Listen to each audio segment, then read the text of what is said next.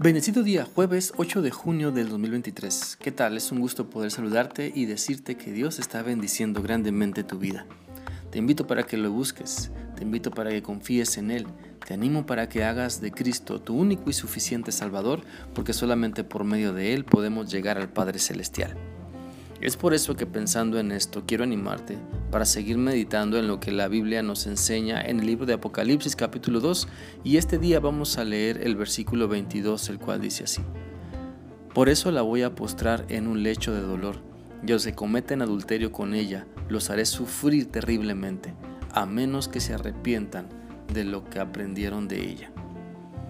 Este pasaje sigue llamando al arrepentimiento y nos da a conocer que Dios quiere que alcancemos de su gracia porque nos decidimos a obedecerle. Nos decidimos a arrepentirnos, a dejar de hacer lo que nos lleva a la perdición, a nosotros, a los que arrastramos también con nuestro mal ejemplo.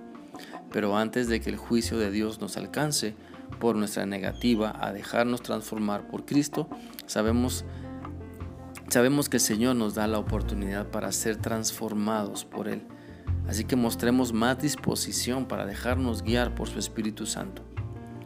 Mira, ¿por qué esperar a las últimas consecuencias? ¿Por qué esperar las malas consecuencias de nuestra desobediencia para, para que podamos entender si desde hoy podemos decidir seguir a Cristo para apartarnos de todo mal? En el caso de la iglesia de Teatira, ella recibió la advertencia de que si no se arrepentía iba a pasar por pruebas duras como consecuencia de su desobediencia. Eh, y en verdad ah, nos podemos hacer una pregunta para nosotros.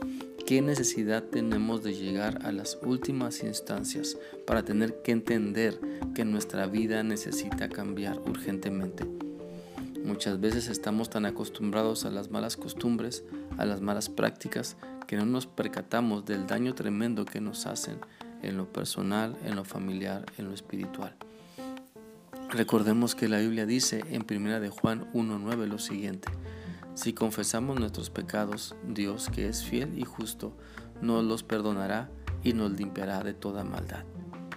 Dispongámonos entonces a obedecer a Dios mostrando arrepentimiento, mostrando que estamos dispuestos a dejar nuestra vanidad, nuestras mentiras, nuestro amor al dinero o a lo ajeno.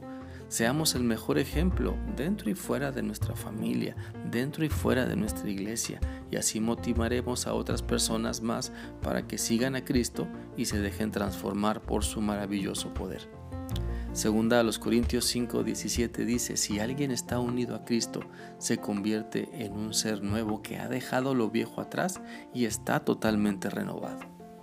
Dejemos entonces que Cristo renueve nuestra mente para que ya no nos venza la tentación del pecado, sino que ahora podamos seguir lo bueno, lo amable, lo justo, lo que es de buen nombre.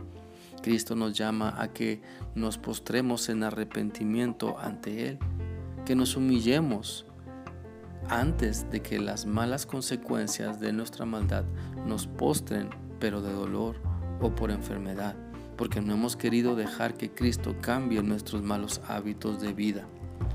Respondamos entonces como dice el Salmo 40, versículo 8.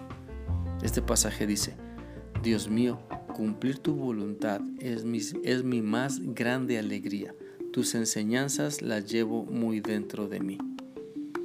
Espero que Dios siga trabajando y siga obrando en nuestra vida para que hacer lo que Dios nos dice sea el mejor y el más grande anhelo en nuestra vida, para que entendamos nuestra necesidad de buscar a Dios y de arrepentirnos de nuestras fallas, de nuestra maldad, de pedirle que Él transforme nuestro ser.